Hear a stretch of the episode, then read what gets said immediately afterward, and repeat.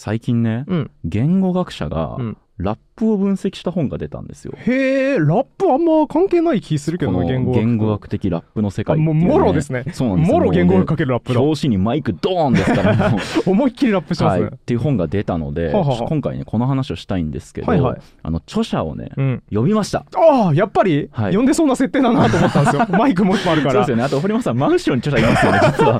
本当ですか？とか言いましたけど、画角ギリギリのところに今思いっきり著者いるんで。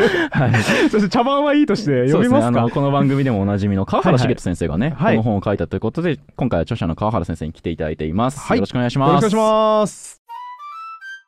ということでお越しいただきました川原茂人先生です。よろしくお願いしよろしくお願いしまます久方ぶりですね。うん、あの僕ら視点だとね23か月空いてるんですけどね、あの視聴者視点だとなんか1週間とか2週間とか置いて、うん。また川原先生出てきたってなってる気がしあます。とちなみに23か月ではなくて僕うん。調べてびっくりしたんですけど、うん。5か月前です、ね収録してる半年間経ったの？半年ぐらい経ってます。マジ？そんなに？いつまで編集待たすんですか川原先生に。なんで5か月後に公開されてるんですか？編集スパン5ヶ月驚異の取りだめで申し訳ないです。川原先生はねあのその時にもいおっしゃっていただいたんですけど音韻論と、まあ、音声学をご専門にされてるということで、慶応に所属されてるそうですね？ですかね。そうですね。はいはい。で、その、まあ、音声学、音韻論の立場から、えっ、と、ラップを分析するといんうんう本だということは聞いてるんですが、簡単にちょっと内容のご紹介をお願いしてもいいですか？はい。この本はですね、えー、3部構成になっていて、うんまあ、今までいろいろな言語学入門の本書いてきましたけど、うんうん第1部は今までになく一番ガチです。ガチな音声学的、音韻論的な、えーラップの韻の分析を紹介しています。川原先生の本ってね、あのめちゃくちゃライトに読みやす素人でも読みやすくて、うんゆる言語学ラジオがよくパクってたことで同じですよね。パクったっていう そうだ説よ。内容をね、非常にパクることで。頻繁にパクることでおなじみはい。でしたけど、そんな平易な説明いつも書かれて書かれてる川原先生が第一部では割とガチめに。そうですね。統計の紹介とかしたり、あすげえ前回の動画で撮ったあの音韻論で使う弁別蘇生なんかも出てきちゃったりして、う。うん。はあはあはあはガチな用語がまあ出てきたわけです。なるほどなるほど。はいそうですね。で第2部がですね私がそのコロナ禍でやった大学の授業うんでラップを取り上げたんですよ。うんうんうんあのいろいろな専攻が集まってきたので文学部の学生しか来なかったんですけど、うんうんあのコロナ禍でオンラインになってな経済学部とか法学部とか社会学とかそういろいろな学生が集まったので、まあ、せっかくならみんなが楽しめる話題ということでラップを取り上げたんですね。うんその授業さすがサービス精神あるな、うん川原先生。シラバス見ておもろそうと思ってみんなとりあえず受けたんでしょうね。みんなとりあえず受講するせいで、あの本当に興味ある人が抽選で落ちてイラッとするやつかもしれないですね。オンライン授業だから別に抽選ではないんだよ、いっぱね。いあるのか、そうかそうか。そうです150人ぐらいいあたあんですげえ人気授業だ。コロナ禍っていいね、そう考えるとね。うん抽選落ちで取れなくてイライラするみたいなことないんだね。うん。そうですねだからあのラップの誕生した背景であるとか、うんはい。まあ、社会学的にどういう意味を持ってるのかなんていう話もしたりしてラはップに関する話も盛り込んであるわけですね。あ、そうですねもはや言語関係ないですね、あんまりね。まあ、もちろん言語学者としてあの見ているんですけれどもその中でこう他の専攻の人たちにどう楽しんでもらえるかっていうはいはいはい私の苦悩なんかもね 報告しております。うんあ、この本の中で。それが第2部ってことですね。はい。で、3部が3部は、えっと、ラッパーたちへのインタビューってことになってうんうんて、シンペーターさんとうんうん。TK ザクロブチさんと、まあ、マミー D さん、うんマミー D さんはあのライムスターのうんうん。ワン MC ですから、バチバチに有名です。大物はい。ラッパーたちをそうですね。神様ですね。はい。神様。えー神様。はい、をまあ召喚しまして、うん。あのインタビューしてあの今回フィーチャリングにも加わっていただいたと。はあ強調者になっているということですね。はい。フ あ、面白いですね。ラッパーが強調者になってるの面白い。ィ言語ーチャリン学の本ですで。ね。いやこれはね、まあ、私の夢を叶えたかったっていうかねあの趣味丸出しな。そうラップフィーチャリングっていう言葉を使ってそこに名前を載せるっていうのわかるわかるフィーチャリングやりたくない？また2対1のゲストすると毎回。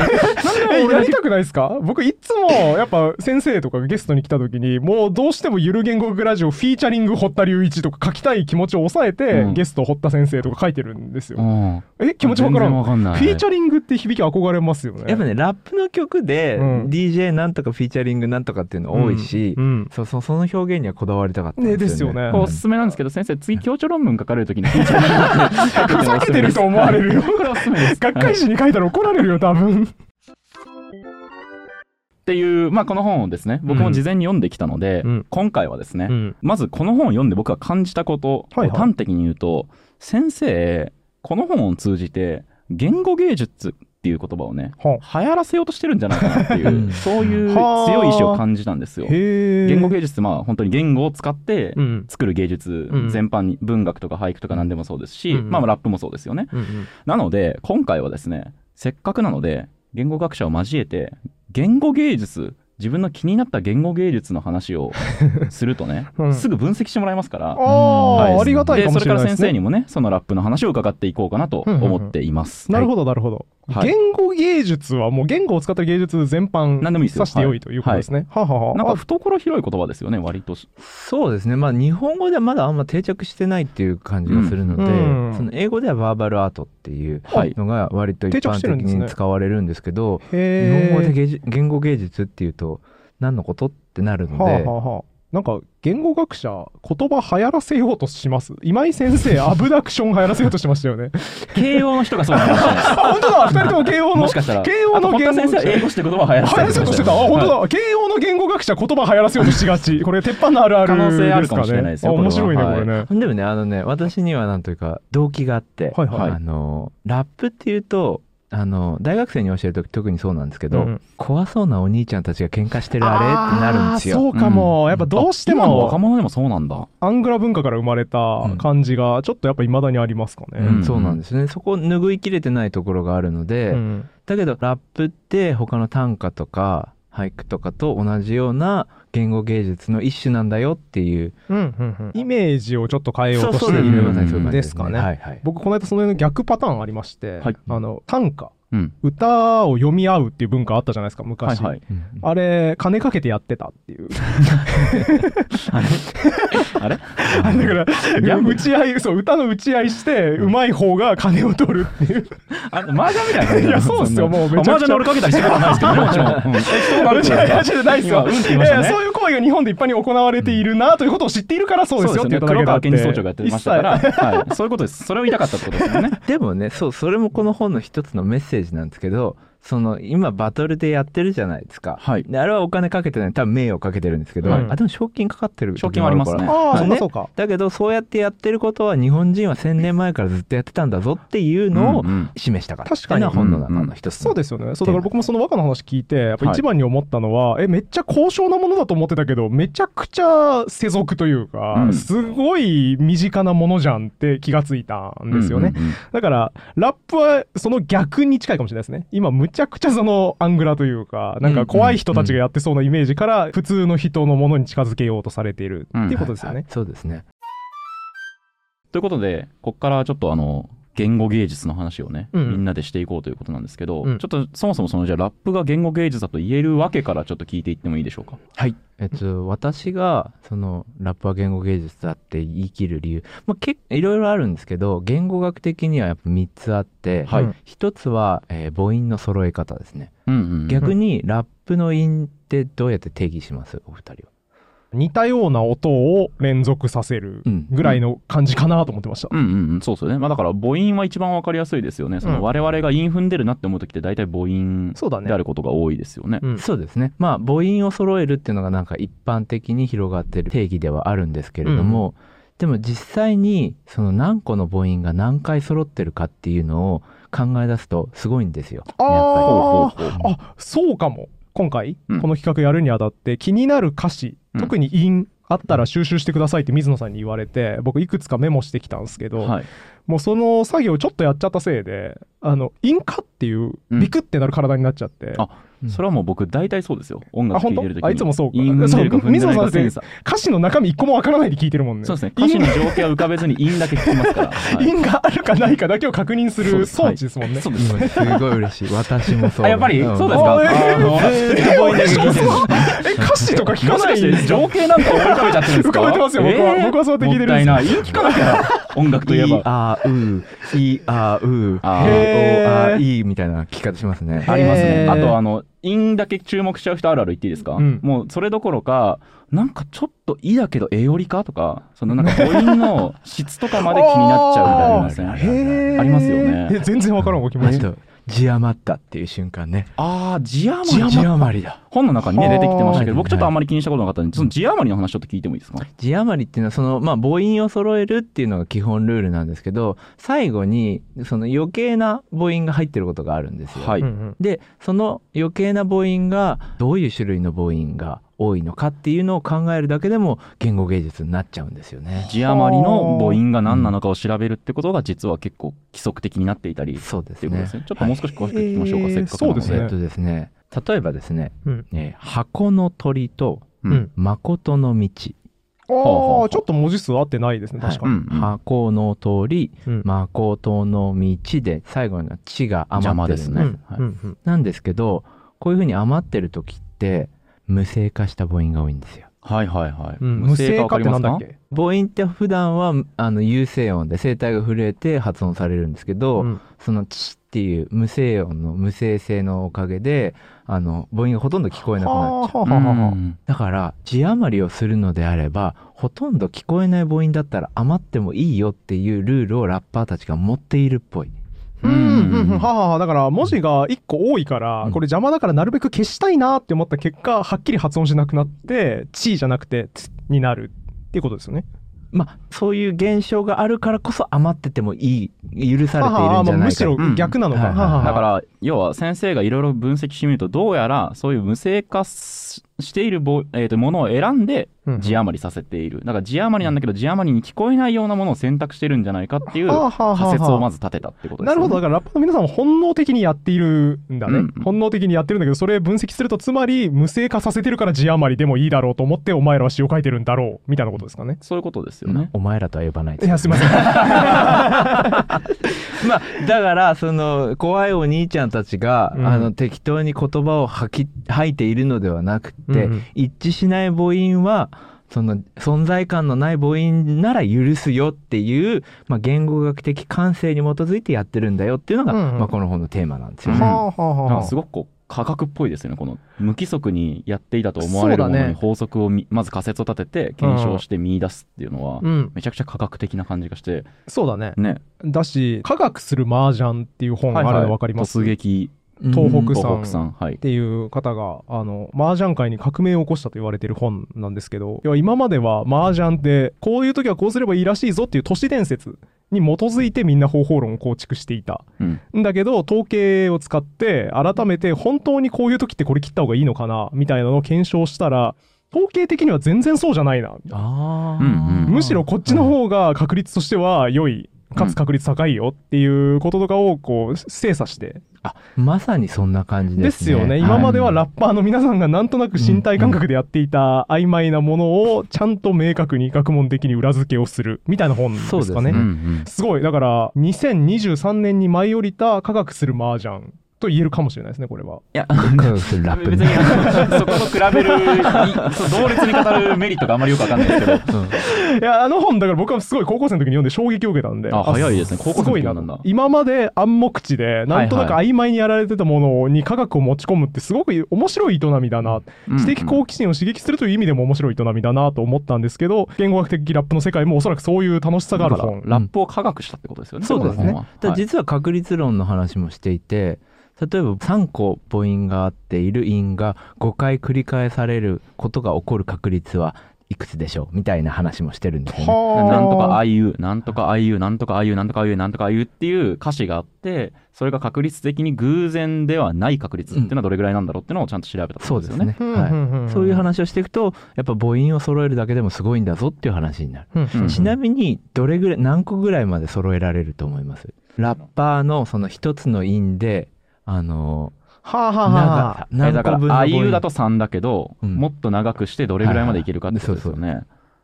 あ7ぐらいいけそうじゃない？頑張れば。いけそういけそういけそう、えーと僕だから辞書読むのが趣味なんですけど、はい。そこで辞書読んでると前後で隣り合ってるものとかに注目することがあってそこで僕がこれインフメそうだなって思ったのが打ち明け話と打ち上げ花火。うん。これは、えっと全部母音揃ってるか？打ち揃ってる。はい揃ってる。からこれ7ですもんね。あ本当だ。もうそれだけこれはでいけるね。7だから7はいけそうだよね。とりあえず。で打ち上げ花火の打ち上げ話を、うん。で8はいけるねああそうだね「の」と「お」とかね。だからあだからもっといけんじゃない？結構10 13 9とか。ぐらいいける？うん。それぐらいいけるかな。そんぐらいいけるんじゃないですか？どどうですか？正解はですね。まあ私も最高記録全部調べたわけじゃないですけど、うん。26個の因果。26? もうおかしいすごいっすね。今日は。26今日は朝起きて麻雀をしたみたいな。そういうことだね。もっと長いか。もっとそうだ長いよね。今日朝起きて麻雀をした後全く同じ母音のものが次に出てくるってことですもんね。うん。すごいですね。ってことはそれはあの5分の1の26乗ってことになるあ凄まじい確率になると母音は5つしかないので、うん。そうですよね。まあそれがその第一のですね母音、うん。まあ母音だけ考えてもすごいんだこれ魅力すいません。はい、母音だけ考えてもすげえんだぞっていうのがまあ一つ目の、うん。はい。えー議論で2個目がやっぱ子音の使い方なんですよ。うん。一般の定義だと母音にしか注目されてないんですけど、はい、うんその子音も結構すごいんだぞ。子音の一致率っていうのも音声学な的な観点からするとすごいんだぞはあえーと確かにそうか。あるシーンが頻発するって話じゃなくて韻を踏んだ時に子音も対応が取れているって話そうです。よねはい、ありがとうございます。なんかそうか。僕あんまり音の定義を母音か子音かで気にしたことなかったんですけど言われてみるとそうか。母音がメインなんですね音は。ついついそういうイメージしちゃいますよね。ああ母音はあはのでが揃っていることそうだね。そうだね。確かに先生がだって子音だけ揃えてもあんまり音っていう感じしないもんね、うんうんうん。私と明日とか言っても、うん。全然その韻踏んだなー感ゼロそうですよね。はい。はあはあはあなるほど。そう。母音が核になってるのは間違いないんですけどでもうん。その前にくっついてる子音が無視されているかっていうとそうでもないいう。関係あるそうそうそういうことですはははね例えばその私が一番好きな音があのゲットマネーとケットバセをああいい。これマミ D さんの音なんですけど、はあはあはあの DJ 長谷部の、えっと、マスターマインドって曲に出てくるやつなんですが、K と G が対応しますよね。ケットとゲットですね。はい。うんまあ、T と T は置いておいて、バセとマネだから B と M、はいうん。S と N。うんうん。うんでこれを超音点、うん口のどこで発音しているか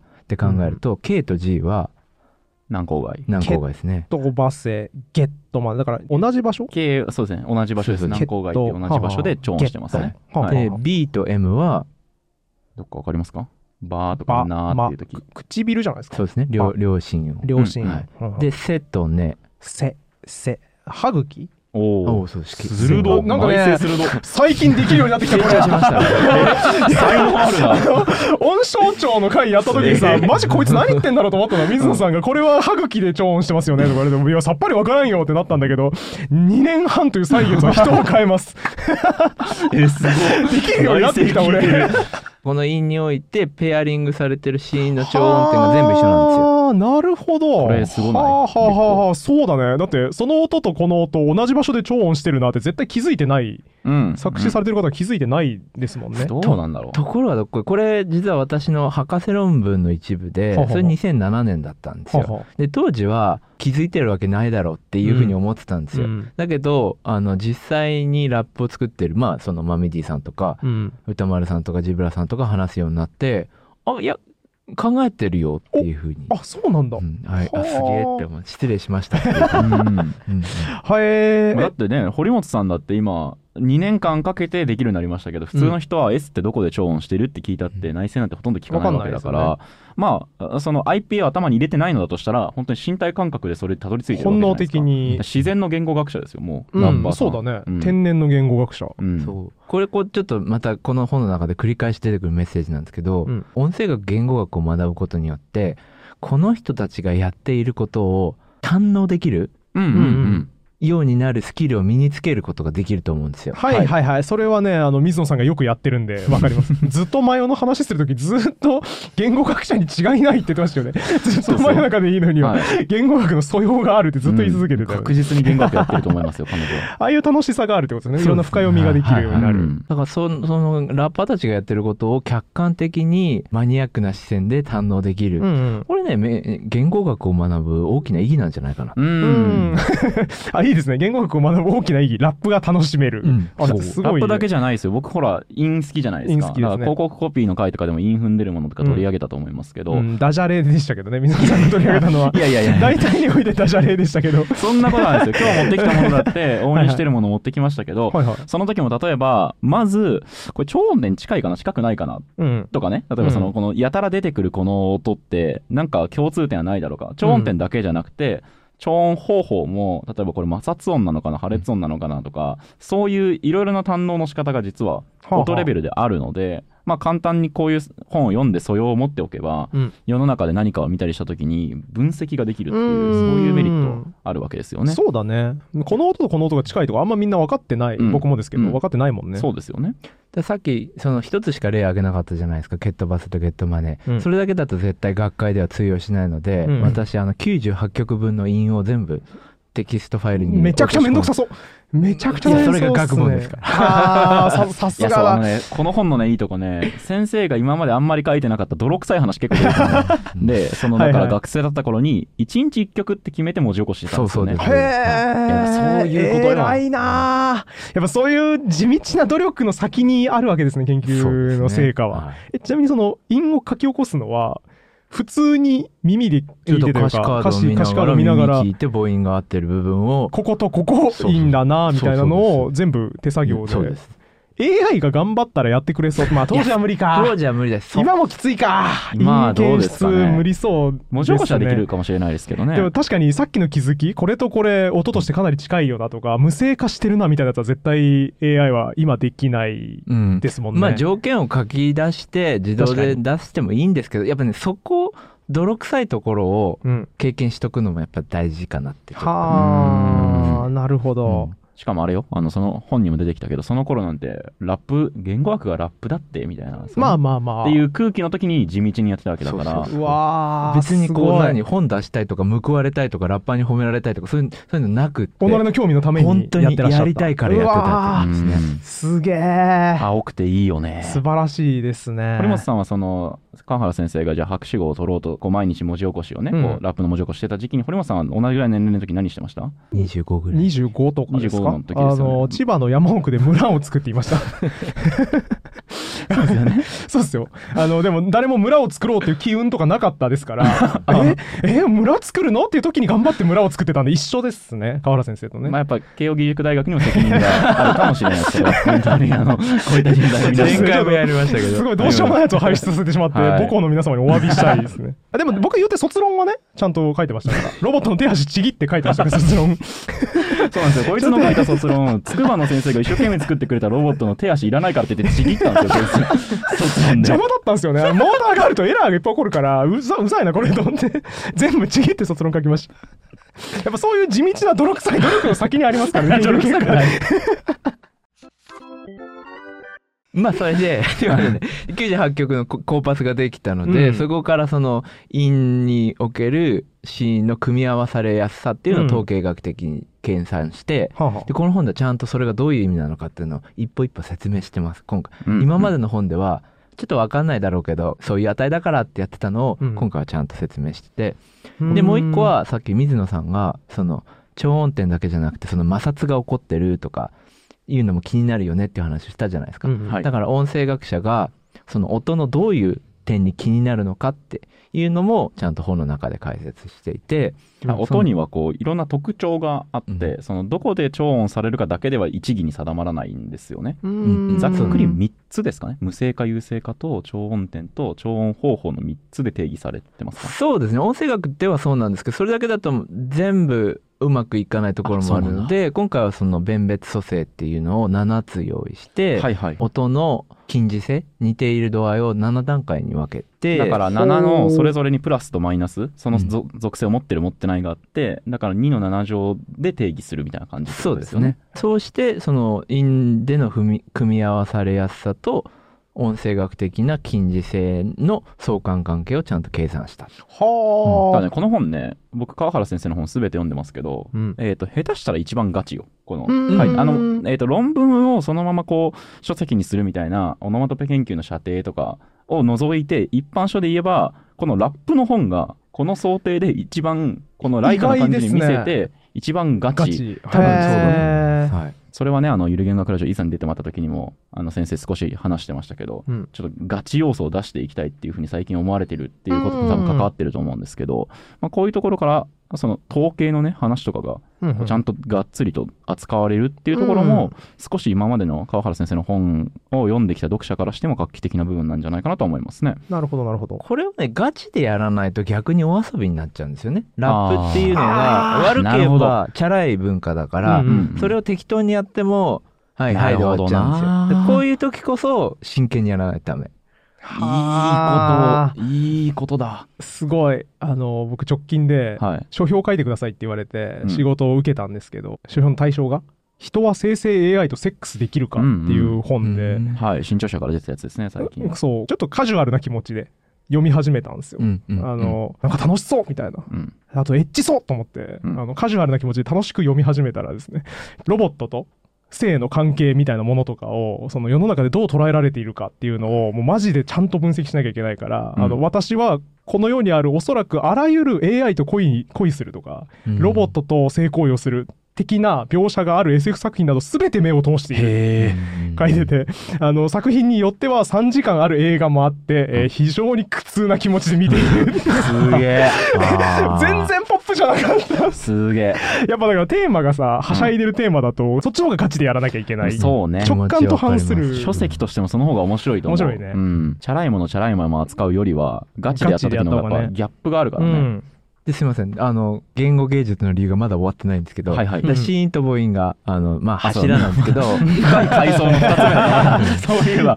3つ目が音節構造っていうやつで、はい。はあんまり日本語で音節構造の話しないし日本人で音節の話する人いないじゃないですか。音節構造って何ですか、まずそうですよね、うん。まあ、音節って日本語で言うと母音と子音の塊なんか「た」とか「な」とか「ま」TA で子音母音っていうこの一つのまとまりのことを音節が音節なんですけど「愛」っていうのは文字だと2つあるし母音も2つあるんですけど音節的には1つにまとまるんですよ。ん？愛？あつまり愛情とかうんっていう言葉を考えたときに愛情って愛情うと4音節からなるっていうふうに思いがちだけど実際に発音するときは愛でも一つのへあえの音節にまとまりになってるまなとまりになって考えた方が適切だっていうことですね。だから愛情だと実は2音節なんですね愛情なんですよ。それはだから運用上セットになってるっていうそう発ことですかね音上の特徴とか見てみるとまとまってることの証拠が出てくるしはあはあ。とは実はアクセントとか見たりするとここがまとまってるんだっていうのがわかるんですよ。んはあ。だってそれってやっぱり言語学の授業を取ってこういう現象があります固まってるように見えるでしょで初めて意識することで。そうですね、うんうん。だってね愛がまとまってるって思わないですよね。思わない。うん思わないですし、なんか悲しいですね。愛がまとまっているっていうフレーズ。詩人詩人っぽいなと思いましたけど、うんうんで言われたらそうだわ。確かに。愛っていう時すっごい滑らかに発音できるよね。うん。傘とかいう時に比べて愛の方がスムーズにギュッとなりやすそうな気がしました。ラッパーたちはそれを考慮に入れててどういうことかっていうと、例えば「愛」と「秋」だとうん「愛」の母音揃ってるからうん。韻を踏めそうだけどマミディさんとかそれを許さないんですよ。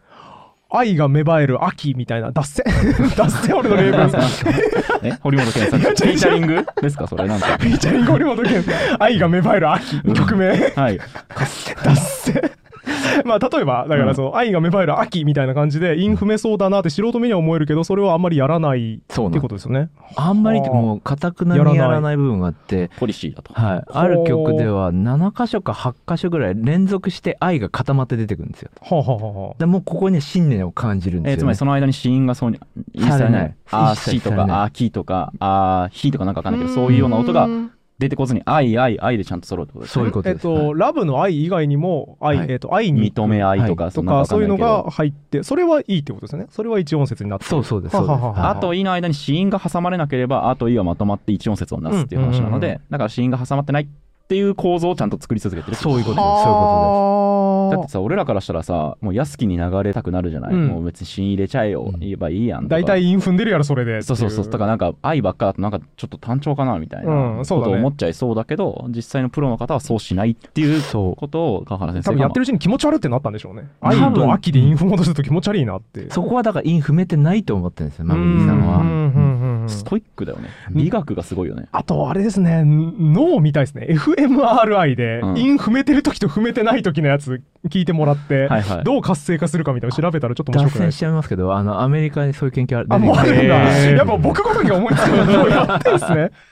へえ、なんかあるんですか？陰の時に活性化する部位みたいな。完全に揃ってる韻と不完全に揃ってる韻を聞いた時にそれぞれラッパーと素人の人の脳がどういうふうに活性化するか。でそれが言語野が動いてるのか音楽を聴く分が動いてるのか。へちょっとあの完全な詳細は覚えてないんですけどそういうの比べた研究はありますね。へえ、あいい、いいですね。いい時代ですね、脳の動き確かめられて。うんなんかさ、脳に部位によって役割がありますみたいなやつってさ、あのうん。うん事故で血中かなんかがはいはい。突き刺さっちゃった人から多分研究めっちゃ進んですねだよね。部分的に損傷がある方がここが損傷しちゃう。とこれができなくなる短期記憶ができなくなったんだっけいろいろありますねみたいな、はいなんかとこから始まったと思う。んだけどもし fMRI がない環境でラッパーのその陰を司る脳の部位とかを研究したいと思ったら奇跡的にラッパーがなんか事故で何かを損傷するタイミングを待たなきゃいけないわけじゃないですか。凄まじく不謹慎なこと言ってますねすごいなこれは慶応卒ですか？僕もに何の罪もないです。僕が不謹慎なことを言うだけ。見た会の方なんですか？あなたも。そうですね、三鷹会の一員をやらせていただいてます。あの、文字通り末席を怪我しております。いや、だから、その、奇跡的にそうならないと研究が進まなさそうな中で FMRI があるおかげでね、うん。ちゃんと因を司る場所ここだな、みたいなことが分かって、うん。いい時代ですようんうね。ん。うん、今の話する必要なかったですけど。不謹慎だなってずっと思いました。そんなこと言う人誰もいないと思います。あなた以外にまあだ言語学的にはその3点ですね。いやうん。母音もすごいし子音もすごいし音節構造もすごいから、うんうんこれは芸術って言ってもいいんじゃないかっていうのが、まうん。あこの本の全体のメッセージ。なるほどなるほど。いうことですね。こんなにさまとまった話をちゃんとされてしまうとさ、うん。この後自分らもさ最近気になった歌詞の話しますっていうテンションになれないですね そうですね。はい間を置くためにもう一つこの本の画期的なのは実はこうフィーチャリングってなってるじゃないですか。うんはいこの3人とあとあのシアって私の学生なんですけど彼女もラッパーで彼らがあの曲を作ってくれたんですよ。ほう。ほう言語学的ラップの世界という。はあ、本のタイトルと同じはいはあはあ曲を作ったとこれマミディさんにそのフィーチャリングとして名前出していいですかっていうのを連絡して LINE 送ってすっげえドキドキしまってたんですよ。うんはい。こう手を触れながら。かわいい乙女みたいな30秒に1秒。うん査読が帰ってくる。るとかよりも全然緊張しますね。あ面白いなやっぱそうですよねやっぱマミー D さんにアクセプトされるかどうかがやっぱりリジェクトされたらもうまあもう初めての告白みたいなもんですよ。うんはい。うんしたら、いいよって書いてきて、ああすごいカジュアルあと曲作っちゃうって書い帰ってきて、マミディさんが作りますわ作ってあげるよっていうふうに。へえ。いやーいいなんかこういう試みにね大物ミュージシャンが参加してくれるっていいですよね。川原先生上がってきたものを見て査読コメントを返してリジェクトしたりはしてないもうね、今の中でリジェクトしてたらやばすぎるだろ。もうその時はもうなんかぶち上がりすぎて制作費どれぐらいかかるか分かんないじゃないですか、うん。もう印税いられませんっていうふうに編集者さんに電話しちゃったぐらいですかああもう俺の印税全部つぎ込んでもいいから。曲作ってくマミれっていう。ディさんうんの作ってほしい。はあ。僕似た話であの大物ミュージシャンにあのドキドキしながらオファー出したんだろうなっていう企画の話聞いたことあって、あの陰謀の形を波形にして曲にするっていう っていう企画をねあの株式会社人間っていう会社がやってましたけどあれの偉いところはそのアホみたいな企画に M フローさんを ちゃんとオファーしてちゃんと OK してブッキングしたの？M フロー作曲の陰謀ソング作ってました。よくリジェクトされんかったなって思いましたね、それは。いやわかるよ。あのね自分もそういうのオファーすることがある仕事だからわかるけど、うんはい。はい怖くてできんよ。できないね、関係性ないと厳しいよね。だって川原先生こんな言語学を使ってラップ考えましょうっていう曲ですっていう比較的まともな企画の提案でもドキドキしてたんだから、うん。陰謀で曲作ってくださいっていう時のドキドキ凄ましいと思うよ。できんの可能性もあるもんね可能性あるよ、怒られる危険性あるのに、よくやったなって思いまあとしたけど、ね、さっきから挙げる例が生成 AI とセックスできるかとか進言とかでこれは慶応大学の実力ってことですか？あこれは慶応大学の実力です。これは慶応の仕組み能です。力は個人にではなくて組織の慶応を代表して言ってない言ってない言ってない言ってない間違えました。では今手元に川原先生とそしてマミー D さんうんがコラボで作った曲うんデータもらってますので、はい。早速聞いてみましょうか、はい。大きく息を吸ってそして吐き出す。喉が生む副産物それが声さ。舌と歯と上顎と。そして唇。全て駆使して君は。何を伝える。ちょっと待ってちょっと待って、はい、めちゃくちゃ超音の話してます。そうですよ。だって言語学的な文章ですからね。めちゃくちゃ超音の話してる。声のこと喉が生む副産物って言ってましたけど大丈夫ですか？副産物なんですか？主産物じゃないんですか？いやでもそう息をするっていうことが、人間息する方がやっぱ喋るよりも優先度高い大事だから副産物っていう考えは悪くないでしょ？ああなるほどねそういう話は多分ゆる言ゆる語クでもしましたね。はいはい、飯食ったり、呼吸したりするものが転用されたのが発生ですよって話そうそうそうそう。したけどね。はい。だからそれそれと同じこと言ってるだけなので問題ないですよ。なんですか？続き聞きましょう早く。すごいですね。ラップラップでこんな超音の話していいんだっていう気づきがマミー D さんがまずあ舌と唇の話してるんですから。そうですね。ちょっとそのテンションがよくわかんないないけど。マミー D さんが舌と唇の話なんですよって。へーとはならないかもしれないですけどちょっと、はい。まあちょっと音声学やってる人にとっては胸熱ポイントだったということですね。そうですね。はい。じゃあ続きいきましょう。か、はい。お待ちかね。お待ちかね。大和言葉にバネ。時と場所は選ばね。逆境しかバネにならね。学校以外でも学べ。言葉の種。絡めばえ話すかした奴らへたがため鳴らす金ガラス張りなら蹴破れガラス張りにストリートフェアあーすごい。すごい。ここ新平太さんのあのあのさすごい。B がすごくない？B え？感じない？この？B あもう先生がすごいうなずいてるよもう。俺えそのえバネとか、うん。カネエラバネとか、末尾のねばっかりに注目してましたけいやどこれ絶対こ B れがすごい。良心破裂音大量に優勢良心破裂音詰め込んでやろうっていう。そうなんだ。そうそうそう。ですよねこれ。へー。え圧倒的に B の音聞こえてこなかった？いや全然。あもう。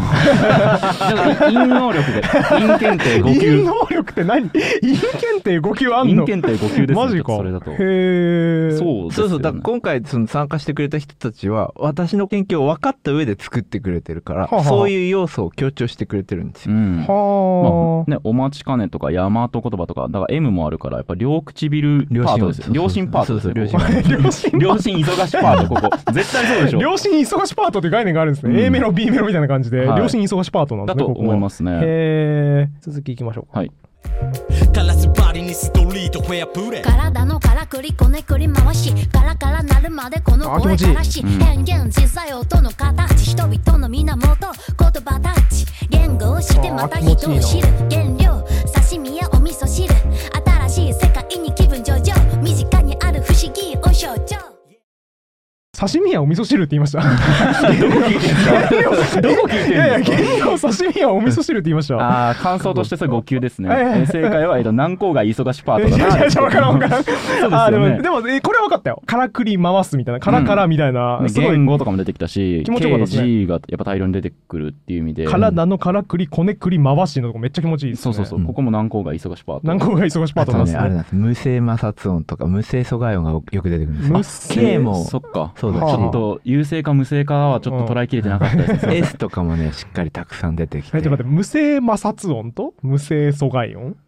うんうん、うん。KTS あたりが。はあ、はポンポンポンと詰め込まれてるんですよ。あ ここあああだからちょっとわからんなやっぱちょっとテンション上がるポイントが。蘇生のボイスかどうかってのもちょっとやっぱご覧になってるボイスかどうかみたいな何言ってるかさっぱりわからながらそう僕やっぱ3級ぐらいしかないのでボイスかどうか何もわからん点しか見てなかったかもですすいません。ボイスもねちょっと見るように気をつけます。そこも感じなまたがら出てきたボイス。なんか文法の話してる時も音の話してる時も出てくるよねタイのボイスとまた別で、うん。関係ないんですかそれ。は難しすぎるって、あでも確かにこれそんな感じしましたね。近いところで音いやなんかやってるのかは分からんけどすごい気持ちよさがありましたよね、うんうんうん。なんか同じような音かなっていう。しかもね私に忖度してくれて音象徴のキーワードで締めてくれてるっていうね確かに。うん身近にある不思議音象徴うん。そうですね。川原先生のこと考えて作詞したなっていう感じが うん。あります、あと川原先生の原料刺身や味噌汁ですよね。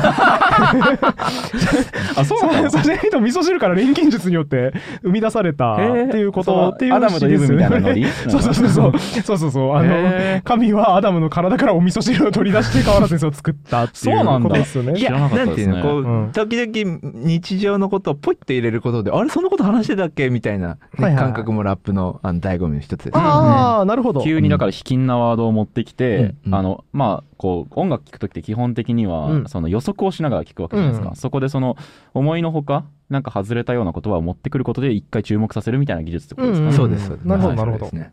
じゃあ続きいきます。次堀本さんちゃんと超音程意識して聞いてください。せめて3級ぐらいまでは持ってってください。そうですね。超音程意識できれば3級はい、なんですね、でえー、と優勢か無勢か区別できると2級から1級あたりまでない検定の話するのやめてもらっていいですか？あとできれば字余りとかね。あ字余りも気にしたからそれ1級それちょっと1級ですね。一般社団法人委員協会が定める検定でねそう。ですね、はい定められてますからね、はいじゃあ続きいきます。Yeah 偶然と運命のおかげ言語の交差点。ブロックとブロック繋いでくレゴのようだぜ。並べるだけなら行き止まり気味。道の先に見える意味とか響き。歩んだ人生この口で描ける言葉見定める。黒縁のメガネイズムさ使った日本の美。自分を誇り残してくフィロソフィー。息を吸ってそして吐き出す。うん、気持ちいいね。うん。でも俺ちょっとこれ陰のえっ、とパッと分かりやすい際立ったやつ今あんまり浮かんでないかもしれない、やっぱ3級だから、やっぱ3級の人ではわからない仕掛けがこの辺りには詰め込まれてるんですかね。ここは TK 田黒渕さんのパートなんですけど、こ細かい音がすごく刻まれて入ってるんですよ。だからさっきの視野の部分は子音のところ際立ってたんですけど、うん。はい。これはあのじっくり母音見るとあここも合ってるここも合ってるここも合ってるっていう快感があだからると思います歌詞カードを何遍もえーを見ながら何遍も母音に注目して聞くのが正解ということ、ここのパートはそうですね。うんあーあ母音だったか ちょっと今注目ポイント子音の超音程考えてたけど いいんですよ、ラップの山張るとかいらないんですよ。そんな概念ない。試験でだってさ一発ファーストテイクで1回で終わるからその間に何決めきたことを言うかってやっぱ考えて聞かなきゃいけないそうですね。だからちょっと水野さん山張るとこ間違えちゃったんですね、今刺身とか味噌汁にとらわれるなんてゲノゲですよ。いいんだけ聞かないんだよ、ちゃんと。だからこの本でいろいろね母音とか子音とかいろいろなことを扱っててそのいろいろな部分をラッパーたちがラップというものにして表現してくれたってことが私すごく嬉しいです。うん。だから理論的にいろいろ突き詰めてったやつを落とし込んでちゃんと実践編みたいなわけですよね。た作品ですね、そう思うとね。んそう面白いね。だし、多分、ラッパーの方々もおそらく、その川原先生っていう陰陰の変態が見るからいろんな意味で緊張したんじゃないですかねそうですねなんか相当な変態ですよね多分だって、見る人が、そうだね。うん。なんかさ俺ずっとこの話聞きながらこのフォーマットどっかで聞いたことあるな見たことあるなって思ってたんですよ、研究者が。はい。ちゃんと裏付けたものを実践に移すうん。みたいなやつなんかであるなと思ったらあれだ。トリビアの種。はいはい。昔トリビアの泉って番はああり組の中でワンコーナーあって、視聴者からの質問、うん。こういうものって何なんでしょう？みたいな質問に答えを出すみたいなコーナーが多分あったと思うんですけど、はい。トリビアの種の中であの一番面白いギャグあを笑いの研究者が考えたらどうなるかっていうやつがあったんあですよ、ね、哲学者とか言語学者が議論してね34時間とかなんかもっとず長いっと何時間も会議してたよね、あれ。うん会議してたね。出た結論の一発ギャグ披露しますって言って披露してもらうっていうコーナーだったんですけど、ああれにやってること近いな。近いですね。確かにね。と思ったんですけど出た結論の一発ギャグ披露しますって言って青少年の主張って言ってはい。僕は人より性欲が強いです 面白い。何それ？何？そそれギャグか？面白い。え？面白それ何？え？議論してそれになったの？そういろいろ。何時間も議論した結果それになったらしくて。すごいな。意外なの出たなね、うん。意外なの出たなーって思ったんですよね。あと残念ながらあのスタジオでは大変滑ってました。あ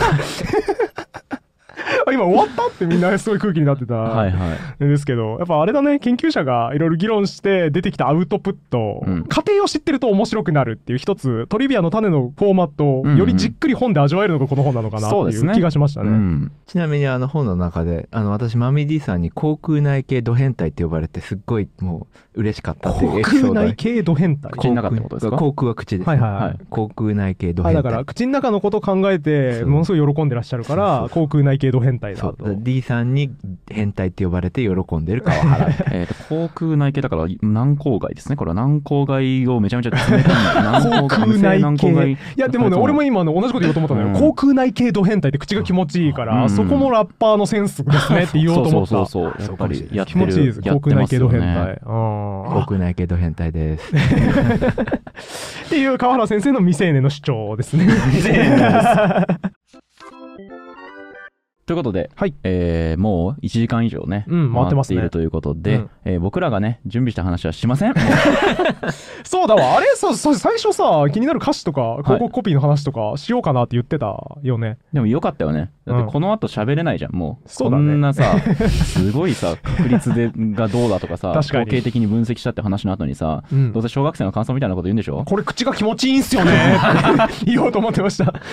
危なかったですね。本当にギリギリで危なかった踏みとどまってよかったわ。今回の、えー言語学的ラップの世界。の話については、じゃあこちらにで、うん。以上にしたいと思います。そうですね、はい。ということで今回は広告案件となっております。え？広告案件です。広告案件なの？広告案件東京書籍様からいただきました。川原先生来て？えそうです。あの川原先生がいらっしゃって広告やって広告費もちゃんともらうと。川原先生からいい感じの話も聞き広告費ももらうというスキームになっております。スキーム。に。スキーム。スキームになっております。小汚ね主戦度が これでねちゃんとちゃんともうみんな嬉しいですから。ありがたいですね。ね。こうやってこうい。うご相談いただけるようになったねありがたい。本当にありがたいですね。始めた時になんて想像もついてなかったですからね、うん。こんなことはね。そうですね。あとねこの10月からねあのステマに対するね法改正があってねちょっといろいろ厳しくなったので慌てて今放り込みましたね。厳しくなってましたね、PR をね。そう明示しておかないといけないなと思って明示した上であ動画でも一応言っといた方がいいなと思ってあの大きい声で言うっていう、うん。バンされたら最悪ですかそうらね。スキームを、そのスキームをねはい確立してまいりました。じゃあちゃんとあの広告案件のことをしっかり宣伝してください。はい、えーということで東京書籍様から言語学的ラップの世界が好評発売中ですね、もう発ね売中ですね。はい。発売中になっておりますので皆さんぜひお買い求めいただければ幸いでございます、価格はあすごい1870円ね。先生がアピールしてらっしゃる、はい。これこれこの間やって突っ込何回もやって突っ込まれたから今回もやって もう来るたびにこれやる人みたいな。これやってみたいって 言ってた言ってた。概要欄可愛いからよって言われてましたねみんなから。ね全国の書店で発売中うんですし、概要欄うん固定コメントにもろもろ販売のリンクがありますので皆さんぜひぜひお買い求めください。ぜひ上には何もねえよ。何を指してるの？画面外。画面がうん画面が出てないか。出てないです。出てないです、まあそちらからぜひ皆さん様子見ていただいて概要欄見ていただいてね、Amazon レビューなんかも多分あると思いますので、はい。そちらご覧いただいて購入検討していただけると幸いでございます、はい。めちゃめちゃガチなね川原先生もガチでラップを考察された本ということで、ガチのラップと青い時代の苦労の話が出てくるね。あ素晴らしいです。ね川原先生にとっても割とだから新しい挑戦になっている本うん楽しかったです、もんね。ので川原先生の新天地も見られるということでぜひ皆さんお買い求めいただけると幸いでございます、はい。お願いします。この本が売れるかどうか川原ハラハラっていう感じですもんね今ね えー困らせてしまいました。川原先生をえー、5級。5級で5す。級かこれ、はい。5級落ちなかっただけよかったです。危なかったです。今川原ハラハラはね5級落ちてる危険性あるなと思って母音だけ揃ってるはい。よかったよかった。ということで、本日も終わりにしたいと思います。あと引き続きチャンネル登録、高評価、感想のコメントなどもお待ちしておりますので、皆さんどんどんお書き込みください。お書き込み、えーと、だから南郊外が結構多いから。お書き込みください、すごいね。南郊外頑張りかパート。T も多いから、南郊外忙しいパートでした？ね。はい、ですね。はい。もういいのよ、南郊外忙しいパートの話。で会話の内容入ってくるんですけど、みんなすごい入ってくるんで大丈夫ですよ、全然。もう今後ラジオやれなくなるよ。今後ラジオやれなくなるか？ら。あこれはあんまりあれか。あえー、ということで皆さん、次回もまた見てください。ありがとうございました。りがとうございました。この番組は1階の言語オタクによるゆるく楽しい言語トークです。できる限り裏取りをするよう心がけておりますが不正確な内容が含まれる場合があります。テロップやコメント欄などで補足をしていきますので適宜ご参照ください。